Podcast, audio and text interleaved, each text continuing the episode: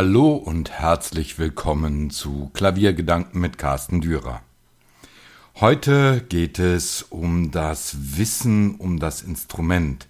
Wir haben in dieser Podcast-Reihe schon mehrfach angesprochen, warum das Klavier ein so besonderes Instrument ist, was es bedeutet, wenn man sich mit diesem Instrument intensiv beschäftigt. Doch gerade diejenigen, die sich diesem Instrument einmal beruflich widmen, sollten noch einiges an Wissen mehr mitbringen, neben dem Spiel des Instruments. Natürlich ist heutzutage der sogenannte Bachelor-Studiengang mit einer Regelstudienzeit von acht Semestern vollgestopft mit anderen Fächern als dem Instrumentalfach selbst. Natürlich gibt es die üblichen Studienbereiche wie Gehörbildung, Musikgeschichte, Harmonielehre und so weiter. Doch hinzugekommen sind mittlerweile auch Selbstmarketing oder Karriereplanungsfächer, die oftmals eher wissenschaftlich unterrichtet werden und äh, nicht immer sinnvolle Tipps für die Realität bieten. Wie auch immer, für die Pianisten sollte es aber eigentlich noch ein weiteres Fach geben, nämlich das der Instrumentenkunde.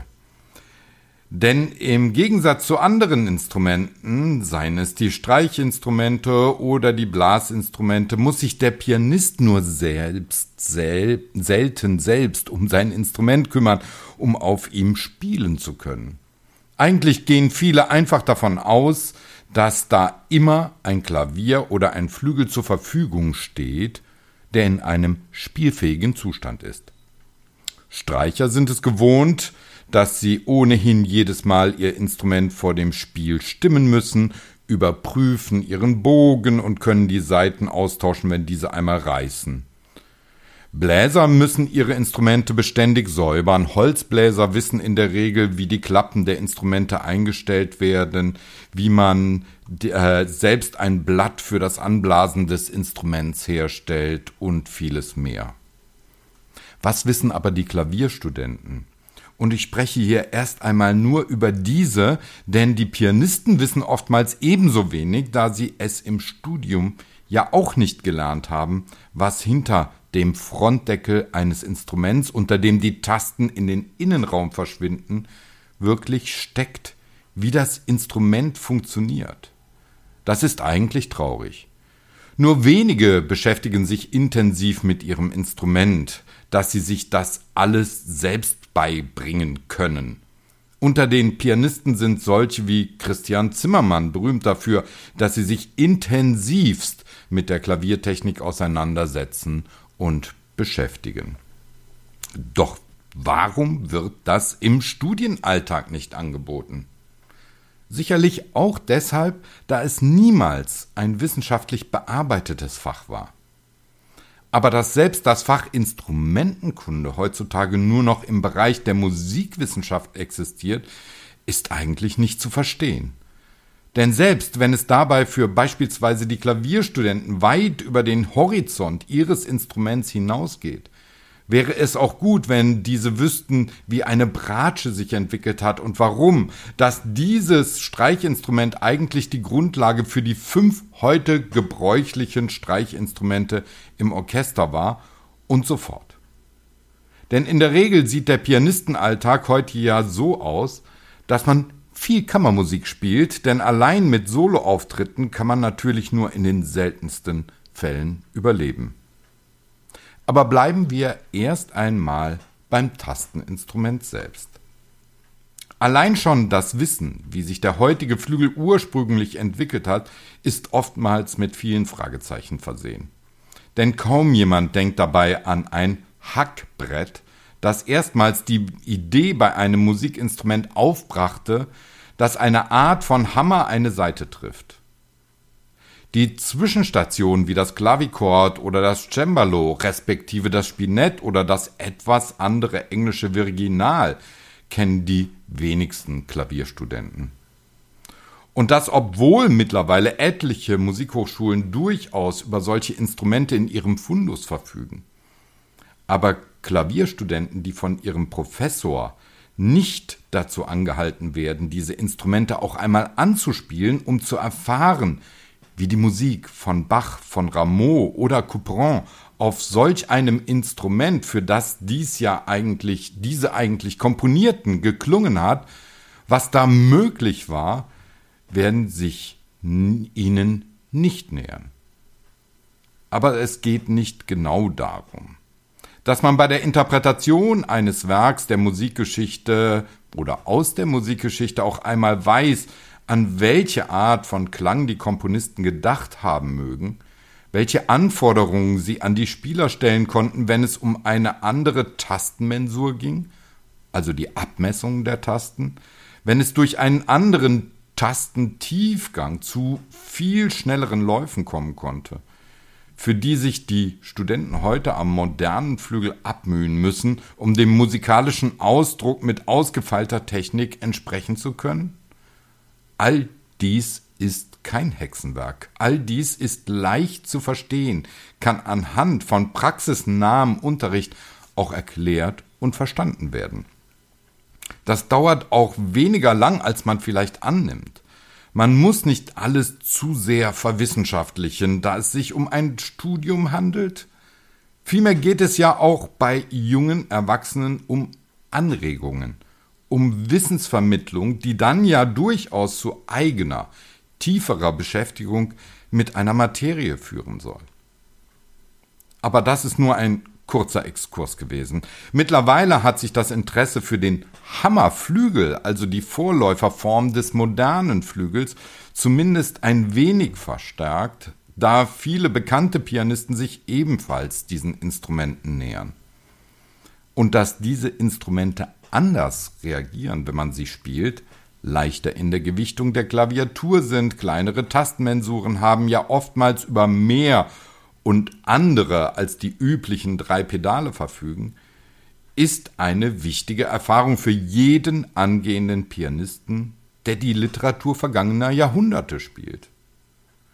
Und selbst wenn Instrumente aus der zweiten Hälfte des 19. Jahrhunderts, als die Instrumentenentwicklung also schon recht weit fortgeschritten war, sind vollkommen anders als die heutigen, werden aber nur selten in Augenschein genommen. Wie schon erwähnt, all das bisher angesprochene wäre sicherlich durch eine praxisnahe Instrumentenkunde zu vermitteln. Meinetwegen auch in Blogseminaren, die nicht zu viel Zeit des Bachelorstudiengangs in Anspruch nehmen. Und natürlich muss das kein obligatorisches Studienfach sein, sollte es aber. Viel wichtiger wäre es allerdings, dass die Studenten etwas über ihr heutiges Instrument erfahren. Das ist allerdings so komplex, dass es nicht von jetzt auf gleich zu erklären ist. Oftmals hört man darüber, wie ein Pianist versucht, einem Klaviertechniker zu vermitteln, was er am Instrument verändert, verändert haben möchte, damit es so reagiert und so klingt, wie er oder sie sich das vorstellen. Oftmals scheitern solche Gespräche daran, dass der Pianist technisch und detailliert nicht ausdrücken kann, was da tatsächlich geändert werden soll. Der Klaviertechniker tappt dann oftmals im Dunkeln. Wenn Pianisten dann sagen, sie hätten schon genug damit zu tun, das Instrument zu beherrschen und die Musik gut zu spielen, dann sind diese von einer Welt von gestern und in dieser gefangen und zu Hause. Wie schon erwähnt, die Instrumentenkunde mit historischem Ansatz könnte noch von einem Lehrbeauftragten oder einem Professor vermittelt werden. Doch wenn es wirklich um die Klaviertechnik geht, dann müssen Fachleute herangezogen werden. Und diese sind nicht in der Akadem Akademikerriege zu finden. Vielmehr war und ist der Beruf der Klavierbauer bis heute einer der Lehrberufe, die bis zum Meistertitel führen können. Das bedeutet drei Lehrlings, drei Gesellenjahre und dann viel Wissen und viel Erfahrung, um einen Meistertitel zu erwerben. Und gerade in Deutschland, aber auch in Österreich und der Schweiz hat man noch eine wirklich große Tradition im Instrumentenbau, wenn es um Klaviere und Flügel geht. Das bedeutet, in jeder Stadt, in der eine Musikhochschule ist, gibt es ein gewisse, eine gewisse Auswahl an hoch ausgebildeten Klavierbaumeistern, die sicherlich mehr als dankbar dafür wären, wenn sie angefragt würden, ihr Wissen an die Klavierstudenten in ihrer Stadt weiterzugeben. Natürlich geht es bei dieser Idee grundsätzlich nur um die Vermittlung von rudimentärem Wissen. Das soll nicht heißen, dass die Klavierstudenten auf einmal ihre Instrumente selber stimmen oder warten können. Aber das sollte ausreichen. Wenn die Klavierstudenten erst einmal verstehen, wie eine Klaviatur gewichtet werden kann, wie eine Mechanik funktioniert und was man an ihr alles einstellen kann, dann ist beiden Seiten schon geholfen, wenn es um die Kommunikation geht. Und es geht weiter über die Seiten, den Resonanzboden und so fort. Auch die Klavierhersteller, immerhin haben wir in Deutschland ja noch etliche, sollten verstärkt an die Klavierstudenten herantreten, um vielleicht solche Seminare anzubieten. Dann könnten die Studenten auch gleich vor Ort erleben, wie der Bau eines solch komplexen Instruments vonstatten geht. Das alles ist doch kein Hexenwerk, wie gesagt. Warum findet es nicht regelmäßig statt? Denn wenn man einmal mit Musikstudenten bzw. Klavierstudenten darüber spricht, sind die meisten von der Idee ganz begeistert, eine Klavierfabrik zu besuchen oder mehr über ihr Instrument zu erfahren. Aber auch das kennen wir leider zur Genüge. Oftmals sind Begeisterung und richtige Aktion zwei unterschiedliche Dinge. Das bedeutet, wenn die Studenten plötzlich eine Fahrkarte zu einer Fabrik kaufen sollen, wird die Anzahl derjenigen, die dazu bereit sind, schon sinken. Wird die Zeit für solch eine Einladung und solch einen Fabrikbesuch nicht geschickt mit den Semesteraufgaben geplant, werden alle schnell abwinken, da sie mit anderen Dingen belastet sind, um ihr Studium voranzubringen. Das alles ist extrem ärgerlich, denn Realitätssinn kommt nur dann auf, wenn der Professor mit ins Boot geholt wird und den Studenten erklärt, wie wichtig solches Wissen ist. Aber da ist, nun, ist es dann nun einmal so, dass die meisten Professoren ebenso wenig Wissen und Verständnis für dieses Feld haben wie die Studenten. Und dabei wäre es so wichtig, dieses Wissen zu vermitteln, denn wenn man weiß, wie eine Mechanik reagiert, kann man sein Spiel darauf anpassen. Das bedeutet, dieses Wissen um die Technik im Instrument ist nicht unnütz, sondern durchaus sinnvoll. Auch wenn man einen wunderbar auf seine eigenen Wünsche eingestellten Flügel vor sich hat. Auch die Fähigkeiten des Pedalspiels sind oftmals nicht klar, denn es gibt ja so viel mehr zu wissen als nur das Pedal herunterzutreten. Wenn etwas im Instrument nicht funktioniert, wenn es hakt oder nicht richtig klingt, was machen denn die meisten Professoren und Studenten, wenn es um ihr eigenes Instrument geht? Sie rufen den Klaviertechniker. Und was sagen sie ihm? Da ist so ein komisches Geräusch, wenn ich spiele. Oder irgendwie klingt der Flügel in der Mittellage matt. Was sollen solche Aussagen bedeuten? Wenn man mehr weiß, was ein Techniker, der genauere Anweisungen und Erklärungen erhält, alles am Instrument vollbringen und ändern kann, wird erstaunt sein.